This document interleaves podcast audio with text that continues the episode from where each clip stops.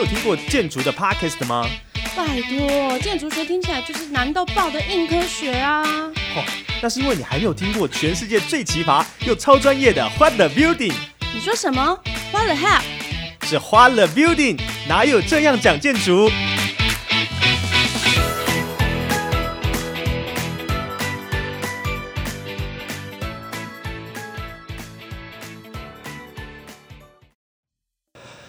好的，各位听众朋友们，大家好，欢迎收听《花了 Building》，哪有这样讲建筑？我是主持人 Boas，我是建筑师 Jeff，我是建筑师例如。好的，欢迎大家隔一周又回来听我们的《花了 Building》了。那今天我们要跟大家讲的是什么呢？其实我们上一周讲的是哈利波特嘛，就是一个魔法学院的建筑。那讲到魔法，那现在我们就是开始进入到奇幻世界了。所以接下来我们要讲的是一种更加想象力丰富的，叫做啊梦境。我们今天就要来好好跟大家分享，就是全面启动哦。大陆翻译叫什么《盗梦空间》，对不对？像这种梦境里面的世界，我们常最常讲的一句话就是，呃，这个啊，常常朋友呛我就是，哎，叶明，你想要这个，想要那个，对不对啊？洗洗睡，梦里什么都有，确实啦，梦里什么都有。那我们今天要跟大家分享的就是全面启动啊。中文啊，中国翻译叫《盗梦空间》的这部电影，那所以呢，我就马上就要来开题哦，破题直接问，例如例如姐跟 Jeff 哥，针对于全面启动这个电影哦，你们如果以建筑师的角度来看待全面启动，你们会特别注意他们哪个地方呢？那个学建筑的这个学生哈，或者是老师，其实很喜欢把有一些电影拿来当教材。嗯，那早期有一些。非常重要的电影，其实都非常值得讨论哈。以后也许我们还有机会讨论。但全面启动，呃，这是比较新的一个电影，所以其实也是非常值得。我记得我在看的时候也是非常有感哈。那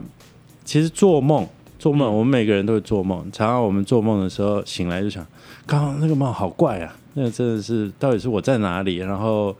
呃，那个场景里面到底是有 A 有 B，然后这两个毫不相关，然后一下在山上，但是下一个景怎么又跑到机场？哈，就是说它它的空间也不连贯，然后它也是一个很怪异的状况哈。我小时候常常做一个噩梦哈，那个噩梦就是我我躺在我的床上，然后那个四面的墙壁就逐渐的一直往我压缩哈，然后。哦，你小时候就触发金字塔陷阱呢？我一直觉得那很恐怖，而且它还会重复的出现哈。然后，但大了以后那个梦就不见了。小时候压力多大？对对对，我一定是看过什么什么电影惊吓到哈，觉得在一个密闭空间被那个。那所以空间其实是学建筑的人呃，就永远的这个这个要接触的一个这个题目哈，所以。你在梦里面的那个空间跟现实的空间，它之间的差异其实是有趣的哈，就是梦里面好像没有特别的逻辑。对，那在这个电影里面，它其实是讲说这个梦其实是潜意识的一个啊一个投射投射哈。所以那个梦里面的这个空间的潜力就变很大。嗯，它可以。不受重力的这个限制啊，它可以不一定永远都是啊这个九十度朝下，嗯，呃，这这还是重力啦哈。对，那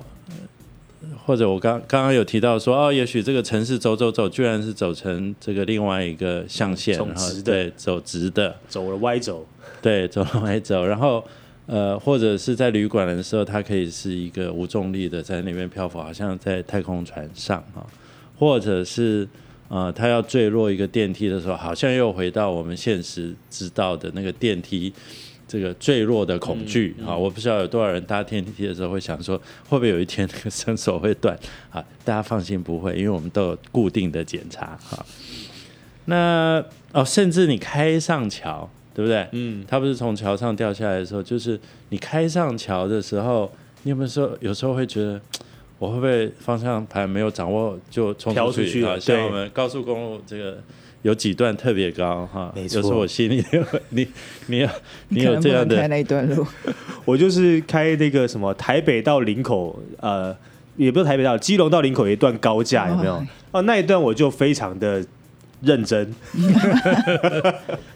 对，所以这个其实是潜意识的一种投射，就是说你心里在想什么，或者你小时候因为某一个事件藏在你的这个脑部的某一个位置哈，但是在某一个时间它跑出来，所以这些空间都跟我们现实的空间有很大的差距，可能啊，但也可能不是，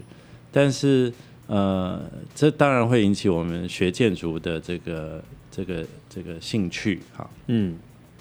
所以刚刚有提到说，这个电影里面它其实出现好几个这个梦中梦哈，对，那个梦中梦，然后每一个梦好像就代表了某一些的呃潜意识的投射，是。啊是主角的投射，还是呃这个他的妻子哈，还是这个造梦者、这个做梦者的投射。做梦者，或者是这个富商嘛啊，对不对？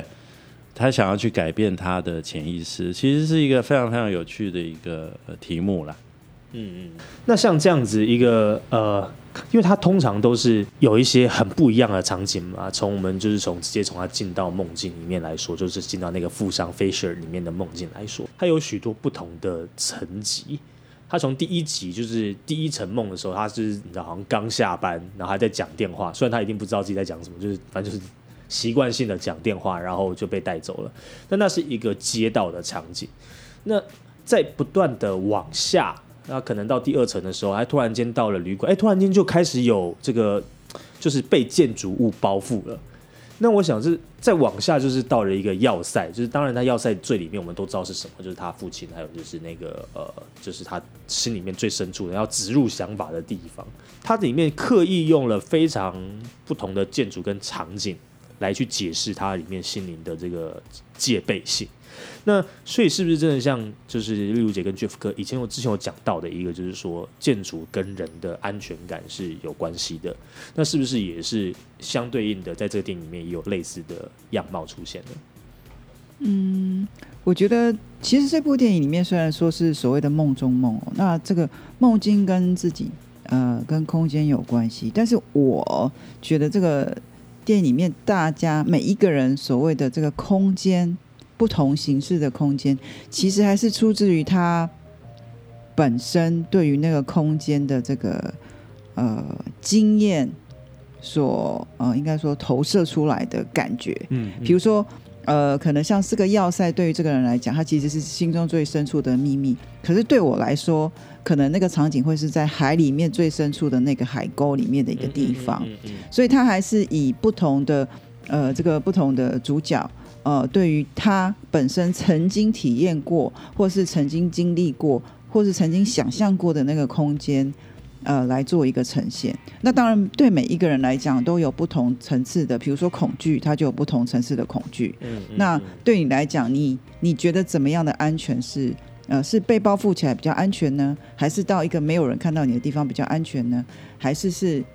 或许你在某一个角落虽然是很多人，但是你觉得那个地方就可以就够安全了。嗯所以他在不同的体验者呃的身上，它呈现出来还是不同的空间的样貌。那但是我觉得这部电影就是加强了这件事情，比如说它加强了恐惧，好，甚至加强了这个呃作者想要挣脱某一些束缚的这个力量。那它呈现出来的这个空间感就是比较呃强烈的。那必须要透过像呃这样比较呃反差比较大的这个空间，才能够去呃加强它所谓的这个戏剧感，或者它的这个它的这个压力，甚至它的这个内心深处不可碰触的那个呃神圣，或者是那个。呃，那个怎么讲？就是那个秘密的感觉，这样子。所以它是用空间上的这个呈现来加强它这个呃所谓的身体感知，甚至是情绪或者是记忆上感知的这个呃曾经发生过的事情。嗯嗯嗯，像是我知道在在这部电影里面啊，他们就是叫做 wake up 的方式，就是嗯 kick 嘛，就是把你就是一个撞击一个倾倒。哦，其实哈，我我我真的很清楚，就是大家是在梦里面常常就会有那种坠落感，然后就醒来。身为这个 学生，常常上课打瞌睡的时候也是这样醒来的嘛，对不对？抖一下就醒来了。那所以其实那种就是这种坠落感，它是一个可想而知是一个非常非常不舒服的感受，所以不舒服到让你直接惊醒，甚至是应该说是它是一个就是你知道危险的感觉。那身为一个刚刚有说到一个有惧高症的人，那就连上这个高架高速公路都必须要专注在路面上，才不会害怕的这种人。那像在建筑上，呃，我们有什么办法可以让我避免让这种这种情况？因为啊、我们不知道我们会见到这个建筑的人是谁嘛？那到底有什么样子的方式可以去啊、呃尽可能的避免掉各种这样子恐惧的产生呢？其实建建筑师哈，就是他有一个这个权利，就是他可以设计出一个建筑物，然后呃带给这个使用的人一些感受。是啊那这这这里面有正面感受跟负面的感对受。，谢谢你们。那 很多的建筑师其实有很不同的建筑师啊啊，有一种建筑师他就是非常贴心哈，然后就你到任何一个空间都非常好用，非常舒服，非常觉得安全是啊，然后觉得温暖，觉得被拥抱。是的，那这个其实不难达成哈，这个就是哦，你只要呃该注意的都注意到啊，然后特别替未来的使用者做呃这个着想对，去哦着想的话，它嗯它就就就可以达到哈。比如说你怕高，我就你们家的那个窗户，我就做到你的眼睛的位置哈，你都不要看到外面哈。当然不可能，不过起码让你觉得你的身体有三分之二是被保护的，不会掉出去哈。嗯但是有一些建筑师呢，其实是很在意说这个空间是不是具有所谓的呃震撼感啊，嗯。或者你进到里面你会哇哦哈，觉得这个真的是前所未有的感动哈，或者是这个经验。啊 崩溃，但是这种经验呢，常常最近最近我们常常看到，或者过去也是，就是你那个楼梯就在那个跳空里面到处跑，啊，或者是有桥，啊，穿越这个桥，甚至那个电扶梯也是在这个空中这样跑，哈，对，心很累哎。你就觉得脚很软，然后觉得身体发有一种酸酸的感觉，好像。是什么酸酸都真的是流冷汗，我真的是受不了那个电梯外面给我镂空。是。其实它它在像呃，我我可以来说明一下这个电梯呃，嗯或者说这个挑空这个为什么要这样做？其实上，他考虑的可能不是所谓的小众，他考虑的是是大众。呃，尤其是在商场的部分，他就是希望你站在一楼的时候，你就可以往上看，哇，我要的这个 Prada 在哪里啊？啊，我要的 Gucci 在哪里呀、或者我要的小朋友的衣服在哪里呀、那他他有这样子的调控，他可以让他啊可视的这个范围很广，所以他就可以看到他要买什么东西，也可以刺激他的购买欲。但是他就不是为了惧高症的人设计，所以他他变成是说，在公共建筑里面，他有一些是必须要先考虑大众，或者是甚至甚至是先考虑业主的需求。我要卖东西，所以我要可信、可见度高。那嗯，不好意思，那惧高症的这个你就转过去搭好不好？可以给我一面 没有 看不到的，可以就就可能要麻烦你搭电梯啊。对，给我一面我看不到的就好。对，所以所以这个空间的设计哈，它有不同的目的哈，有一些目的呃就是不太在意你这个呃这个空间是否有名啊，但是它就是非常、非常的温暖舒适哈。那有一些它就是为了要开始有人打卡啦，开始它的品牌出现啦，所以那个空间感就变得非常重要哈。那所以在这个电影里面，其实他我觉得呃，他有一点想要挑战一些现实的状况哈。这些状况包括刚刚讲的这个呃，原来都市可以被折叠哈。原来我记得在他桥上的时候，是不是也有出现一些像镜子里的这个哈？所以它就是变成在那个空间里面，透过镜子又出现另外一个空间啊，这个空间中的空间。那其实这个建筑师也一直不断的在尝试这件事情，就是你要挑战一个新的空间形态哈。我我们永远看到学校都是那个样子，但是出现一个不一样的学校的时候就，大家就讲哇，好像很特别哈。那那或者是原来的剧院都是那个呃，像我们国家戏剧院哈，那突然出现一个台北艺术中心，大家就想哦，为什么它可以这样？那它的不同之处在哪里哈？所以这个大概是建筑师做建筑师的好玩的地方哈，当然这也是一个呃不断努力的过程哈。那它会出现新的作品，那所以这个空间的挑战哈，我们受限于重力是啊，这个真的是没有办法，除非有一天我们是被海尔去那个外太空去做一个太空站啊。对，但是通常都是科学家先做。不过电影里面的太空站好像现在也越来越 fancy 哈，有室内设计的感觉在里面。那这一些都是我们现实的这个条件哈。比如说它，它其实你刚刚讲的第一层梦、第二层梦、第三层梦，其实第一层梦非常的长明，就是那个富商他呃的 day to day 哈，每一天的日常嘛，啊所以他他被绑架以后，然后他就出现了这个他的防卫部的这个部队部队啊，来解救他，这只是各自的梦之间的交织。然后到第二层是旅馆哈，旅馆里面其实有一段还蛮特别的，就是呃，他呃开始发现自己是不是在梦中的时候，所有人就停下来看着他，对对不对啊？这其实很常见的。你如果以前我常常有这个 business trip 的时候，到在在大陆哈，这个金茂酒店哈，就是这种地方，然后他那个场合，真的所有人都在谈事情然后都是在谈这个商业的这个，不管是机密啊或计划啊哈。所以我我对于那他那个那个场景其实是非常觉得有趣哈，因为这非常符合这些这个商务人士他们的这个生活形态，对，他会特别注意周边的一些事情啊。那到第三个就进到心灵的深处，那这个刚刚已经有提到，就是说他在这个想要呃经过重重的关卡，进到他最后的保险箱，然后拿到他父亲呃原来保险箱锁的是他的那一张照片啊。不是照片，是那个风车，哦，是一个小小时候，对。然后原来他爸爸说的那句话，并不是他当时以为的那句话。对，那、嗯这个其实就是一个层层的护卫。事实上，从比如说银行啦，哈，或者是这种需要非常多保全哈的这种设施哈，比如说博物馆，嗯，它有典藏库房，然后有所所谓的这个呃珍，就是珍宝哈，就是我们有是这种镇宝呃镇馆之宝哈，这种其实它会有层层的这种呃防护或者是防淹水、防地震哈，是这种各各种类型的防盗啦哈。那刚刚那个电影里面的，则是透过不同的层次一直进到最后，就是一个小小保险箱。也在谈的也是一个呃心灵的状态，但是其实，在真实的建筑里面都有类似的这种功能上的这个呃这种这种空间的需求。嗯嗯嗯，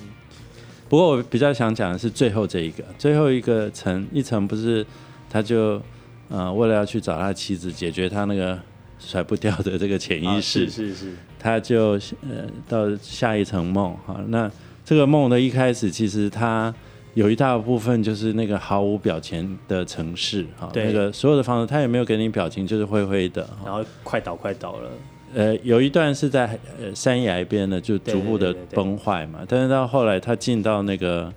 呃快要到他家的那一栋楼的周边，其实是摩天楼。它的那个排列的方式就像是啊、呃墓碑哈，当然它是重复的，也没有什么表情，也没有什么变化啊。像军队一样站呃排的一列呃阵列。然后他走进到快要到他家的时候，不是有几个小老老房子吗？那个老房子就是他们住过的。对，然后他已经在一个水淹水的，水池中间，对威尼斯的房屋，非常诡异。然后它也没有什么颜色，其实那一段的颜色斑驳了，对，非常的黑灰白这样。所以这个就是，当然他妻子这个孤独的住在那里，所以这个环境的呃气氛投射他的心情，这个好像也可以理解哈。这个其实就跟很多的电影里面呃在谈这个呃一层一层下到最底的时候哈的这种状况，我觉得是有非常类似的手法哈。那最后一个其实就是心情的投射，包括他妻子的状态，但是他他他又是在一个摩天楼，但是最后进到那个呃他家的时候，其实又像是一个小小的小对，就小家庭，的然后有娃娃，然后有餐桌这样。完全不像一个那个摩天楼该有的嗯那个嗯嗯样貌。这个就是像我讲，就是说那个空间其实不断的在变化，然后不断的呃冲突啊，然后最后回到那个他心里的深处，跟他妻子的那一段哈。那我觉得是呃很有趣的这个足够了。好的，谢谢 Jeff 哥。那现在呢，我们要稍微休息一下，听一个建筑冷知识，稍后再回到我们今天的全面启动建筑学喽。一天一个小知识，累积属于你的建筑冷知识。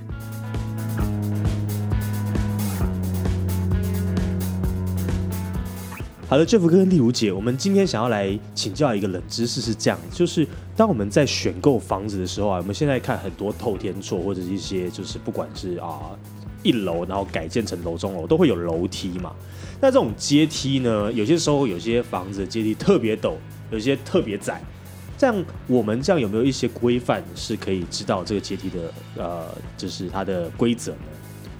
一般来说，我们的这个大楼哈，因为你要拿到建筑执照，那个是这个建筑师要依照法规来设计，所以你去挑它的那个大楼的楼梯，大概我觉得一般来讲都会过啦，哈，都是没有问题的。是比较常见的问题是这种透天的这种住宅哈，是比如说我到我的亲戚家、我的朋友家哈，有时候就觉得哇，你这个楼梯实在好陡、好可怕，走起来也不舒服哈。那你可以去检查一下它的这个楼梯的每一阶哈，每一阶的高度跟它的深度。呃，比较大家可以听得懂的，应该就是那个高度，你踏一步的时候，希望它是高于呃，它大概是十六公分到可以到二十啦啊。就是我们16脚抬起来的那对个高度，对对，那一嗯阶啊，大概是十六到二十之间啊。那那个踏步就是你的踏面，脚放上去的那个部分呢，踩上去的它其实是可以从这个二十一到二十六公分都可以。二十一。一到二十六，那你去看你买鞋子的这个尺寸哈，我我们也是用公分算嘛哈，嗯所以你如果是一个二十六公分的这个鞋穿鞋子二十六公分，二十一公分就对你讲有一点小，你会有嗯五公分露在外面。我通常是喜欢用十六的高度跟二十六的这个踏面的深度哈、嗯嗯，来做，这样走起来是比较舒服，也比较安全。也比较安全。好的，所以如果我们的听众朋友呢有空，如果去看看一些啊、房子啊，像是比较二手的这个二手的中古屋的话，那不妨哦，你就可以照 Jeff 哥的建议，拿着一个就是啊、皮尺或者是小朋友那种十五公分的那种尺哦，下去一对，你就知道你的这个脚要抬多高。那刚刚 Jeff 哥说是大概是多少？十六到二十公分的。就是这个叫做高度极高啊，就是阶梯的高度，就是我们脚抬的高度。那跟二十六到二十一二十一到二十六的这个踏面的宽度，好、是比较好的一个数字。所以如果你以后有遇到这个低于这个的，哎。欢迎，这就是杀价的时候了，或因为你说可能我要重做，或者是这个是一个不太符合现金法规的一个阶梯，那希望今天的冷知识对未来大家在看房子或者是自己做房子的时候会有帮助，希望你会喜欢。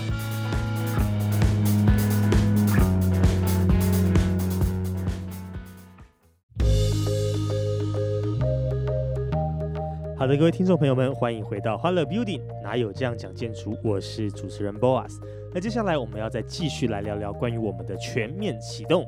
那其实，在全面启动里面，其实一个造梦团队啊，它有很多不同的功能跟职位。这个东西是不是跟我们建筑团队里面的构造是不是很接近？我觉得你你把这个建筑师跟造梦师哈、造梦者做一个这个连接，真的是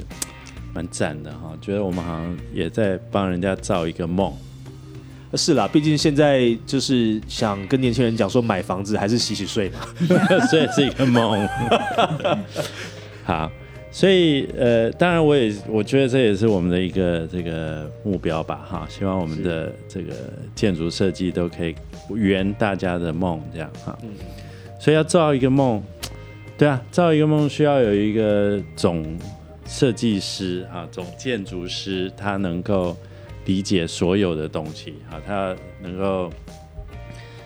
他不是真的张罗啊，但是他他他这个所有的这个从头到尾这个梦要能够完整，需要的所有的团队啦，好，或者需要的工作啦，或者需要的资金呐，什么他都要搞清楚啊，所以是 Cup 是像是这样的这个主角嘛，啊。对里奥纳多嘛，对，然后这个主角呢，其实他里面也多了很多他心里想要做的事情，好，不管是他要回去见他的小孩，啊、或者是他又想要在梦里面找他的妻子，哈，啊、还是他其实就是为了要脱身，好，所以这个梦他必须要去完成，哈，所以这个总建筑师事实上在做任何一个建作品的时候，某种程度也是在完成他自己的一个呃梦想啊，只是这个梦想它能够给一般人去用啊，比如说呃，我做一个呃做一个这个豪宅好了啊，是我住不起。因为我是领薪水、领这个甲方的这个钱，所以我住不起。但是我可以做一个梦啊，这个梦是我想象我在里面会很开心，但是有人去享受啊，我也很开心，对。好，所以总设计师、总建筑师，我想这个里奥纳多是当当当当仁不让啊。是是是，那另外一个，其实你刚刚讲那个 Arthur，我我以前其实比较觉得他像合伙人。你觉得他像合伙人，还是他像是一个去帮你做调查？他他一开始其实跟他的，我觉得他们两个地位是接近的，不是对，吗非？常接近。而且他还常常要拉他一把，还是怎么样？对，可是因为那个时候他们你还在电影里面的时候，他不是那个费雪出现了防卫的那个状况的时候，突然间里奥纳多就化身为总建筑师开屌。就说这是你的责任，你怎么没有调查出来？就是那个时候突然间上下级就出来，啊！是是对对对，所以感觉上就是我，但我当然我不知道在建筑里面有没有类似一个像 Arthur 这样这样子一个守门人的角色，负责需要去调查所有的外围的环境。有的时候哈，就是说，呃，建筑师他他他也有他擅长的一面，是。啊比如这个人呢，搞不好就是很会画图哈，对，那可是他很不会社交，很宅嗯。啊，所以这个总 Arthur 这个所谓的这个守门人呢，他可以去帮他打理这些，要要跟甲甲方搏斗啦，好，或者要去跟业主要钱啊，嗯有点像业务。对，但他比业务要重要哦，啊，因为他几乎要代表建筑，业务不一定代表建筑吧。是是是，所以有的时候一个团队里面会有两个这么，是不是有点像公关？有点像 CEO 加 CFO 或者什么，他们其实都是 O 嘛，哈，嗯呃，对，但是他是不一样的这个责任。那所以他可能要去收集所谓的这个这个计划对他有什么威胁的人呐、好、或者是呃哪几个是风险呐、或者他在过程当中可能要要要要注意哪些事情。是。所以你刚刚说他他对于他的不满，他对于他的不满可能在在那个情境下、那个剧情下就出现。好，这个第二个重要的人。当然，那个女孩子，其实我我其实有点，如果你真的要问我，她到底做了什么设计？这个设计到底是里奥纳多的设计，还是这个女孩子？Supposedly 是女孩子，那个是女孩子说的，对吗？对，呃，可是他又回应了，他又回应了哦，一个是在街道，一个是在山上。嗯嗯。可是最后那个应该是里奥纳多自己的吧？最后一个梦是，就是他们在那个山上之后的，又进去的那个是里奥纳多自己的，对，是好对，所以在这个团队里面，其实是要有一个这个设计师可以去执行这个总建筑师的这个想法，嗯嗯好、把它落实。所以呃他他没有错啊，他是我们在整个团队里面的第三三个重要的人嘛，好、他就是负责要把这个啊模型或者是图纸画出来，是不是？我记得有一个场景，他有放那个墙上有挂了一些图纸，对不对？还有图纸那个很像。就是你们真的都在做这件事，是是是是。好，那最后两个就是，当有这一个设计师来把这个总建筑师的这个梦想可以落实，哈，做出模型、画出图以后，呃，其实还有一个很重要的是，那个这房子要站得起来嘛，对，哦，站得起来，所以我们通常要啊、确保我的梁啊、柱啊，哈、这个是是一定要立的安全。结构，对对，结构的部分。还有一个是那个这个房子都会有水电呐、嗯嗯嗯，好管线，对啊，你要有电，没有电你怎么怎么怎么这个启动你的这个很舒服的空调哈，是是或者是这个暖气？那没有水你根本不能用。好，所以这个时候这个 这个药剂师他叫什么？呃，约尤瑟夫 Joseph 的样子，对啊，哈哈哈，他其实是还蛮蛮有趣的角色。他最后不是在第一个梦境要负责把大家冲撞到那个水水里面嗯，那其实那个手法，我觉得拍的还蛮令人印象深刻。他其实应该是有两秒钟就会掉下去，但是他整个片子在里面慢慢慢他拍了四十秒，四十分钟，因为他的下一个梦是二十分钟还是六十分钟？对啊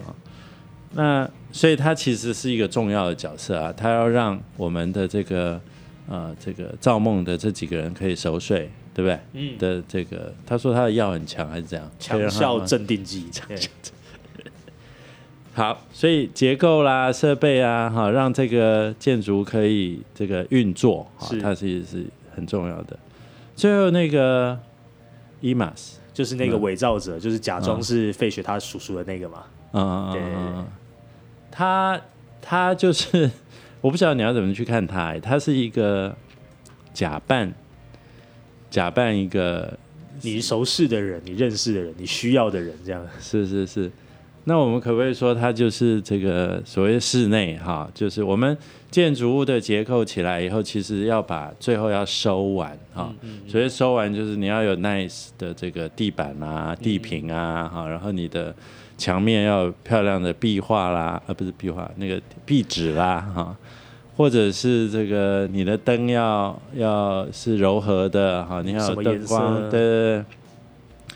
或者大厅的这个感觉都要有。像这个时候就要有一个人去把这个表象的东西做好。它虽然是假，它就是不是假，它就是把那个丑陋的毛坯，我们叫毛坯，就是只有建筑的这个水泥的部分，把它啊、呃修饰起来啊。那可能这个会让住在这里面的人真正的开始有一个这个完成他的梦境的一个这个最后的一一里路啦。嗯啊嗯嗯，所以没有错啊，看起来就是所有的这个梦境，它需要的这个人，就其实就是我们对于建筑这个呃完成的一些组合啦。那个我我觉得有一件事情可以在呃多讲一点，其实就是这个电影里面哈，当然这个点也非常的沉重啊，对不对？为了我们要准备这一集，实在是呃让我们沉重了好几天啊。但是他在讲的其实是人的梦想跟潜意识了哈，潜意识你也可以是某种梦想，然后它只是在你的脑海里不曾出现，突然有一天出现，那它不一定要那么沉重。对不对？好，你看他，他最后的对他妻家家的想望，对他的小孩的想望，其实那个景是他的小孩在亚那个院子里面，然后那个阳光照进来草地的样子，然后两个小孩子穿着有颜色的衣服哈，所以那个在在整部电影里面，其实另外一个有颜颜色的是他们在那个下雨的那个都市里面非常糟糕的一个天天气的状态哈，嗯，所以每个人都可以有一个梦，每个人的梦其实也界定了他这个人是什么样子哈，所以潜意识这件事情当然就是他嘛哈，不管是里奥纳多的小时候的。呃，他成长过程，或者他跟他妻子的记忆，或者是这个富商跟他这个爸爸的处于一个威权的状态，一直不受到重视，他最后要奋力的想要取得这个掌握掌控权哈。那这一些其实都是在界定这个人是什么，所以你的梦想可以是是很很 sweet 啊啊，我们可以是一个，他同样也可以拍一个很甜蜜的的那个电影，在讲这个造梦者哈，那也不是不可能。那所以你到底想要的是什么？你想要有一个钢琴房，还是你想要有一个大庭院，有一个大阳台，你可以种花花草草哈？还是你觉得你的客厅每天早上起床的时候可以看到漂亮的这个阳光透过树洒进你的房间哈？那这一些其实都是呃每一个人可以有的权利啊，他可以有一个梦想，这个梦想能不能实现，当然这个要看大家的努力哈，还有一点点的运气。不过你可以租一个房子来做你想做的这个家嘛。我们现在我们也不一定鼓励大家一定要买房子了哈，嗯嗯嗯，你可以可以可以用租的，然后把你的家改的像你要的哈。所以这个风格到底是什么？其实我觉得没有固定的呃答案哈。是有一些人就是生来比较，我们叫叫 gothic，比较歌德，好不好？就是这种穿黑色衣服，然后脸上画的白白的这个。那你也可以是一个非常非常 sweet 的人，所以你的家是什么，其实代表了你，那就这样子啊。所以我觉得是放胆的去想象你的未来的二十年，你想要过怎么样的日子。如果有一个建筑师可以帮你，好，那非常好。我们也希望有一天大家都可以有一个梦境可以实现的这个机会。欢迎致电 Jeff 哥跟丽如姐啊，完成你的梦想专线。是是是，好的，那我们今天跟大家分享了非常多关于全面启动里面的各种的呃呃建筑跟场景的一些知识，跟甚至我们有谈到就是整个团队，尤其是造梦师团队跟建筑师团队的相似之处。那希望大家今天会喜欢我们啊、Jeff 哥跟丽如姐针对全面启动的分享。那如果你有任何不错的建筑问题，或者是你想知道的建筑知识，甚至呢，哈你今天想要把自己的房子造梦成为一个自己所喜欢的家庭的话，欢迎写信或者是亲自到 Jeff 哥或丽如姐的 Facebook 直接询问他们，我们都会有专人回应你，或者是会给你一个最好的回复。如果你喜欢今天的节目，别忘了订阅、点赞、加分享。我是主持人 Boss，我是建筑师 Jeff，我是建筑师例如我，们下周见，拜拜拜拜拜。